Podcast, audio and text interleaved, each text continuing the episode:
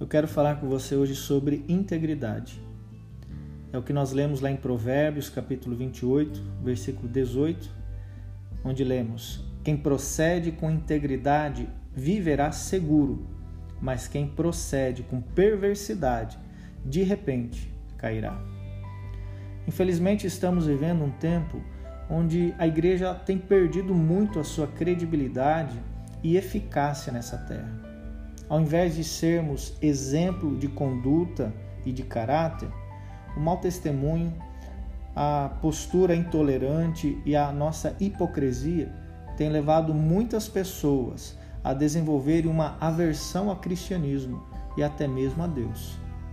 Nós que deveríamos estar demonstrando ter princípios, ética e boas atitudes, somos justamente os que mais têm dado um péssimo exemplo isso tem trazido grandes consequências para a igreja.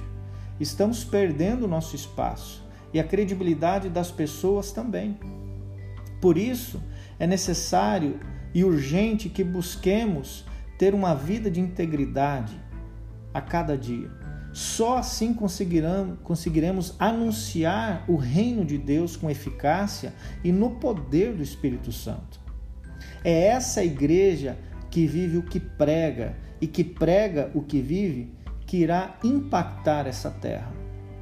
No texto que nós lemos, o Senhor fala de segurança para os íntegros, mas também fala da queda repentina para os perversos. E o que, que isso significa? Que dependendo das suas escolhas, as consequências virão sobre a sua vida e não tem como fugir disso. Então, bora buscar andar em integridade e desfrutar de uma perfeita, segura e extraordinária intimidade com o Senhor Jesus? É dessa forma que vamos ganhar a nossa cidade para Jesus.